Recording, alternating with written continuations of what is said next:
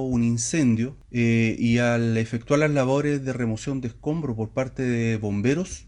habrían hallado el cuerpo sin vida de un menor de edad. Se logró establecer que en dicho inmueble vivía el menor fallecido junto a sus padres, quienes cerca de la medianoche encienden la estufa de combustión lenta y se trasladan hasta un inmueble cercano, dejando a su hijo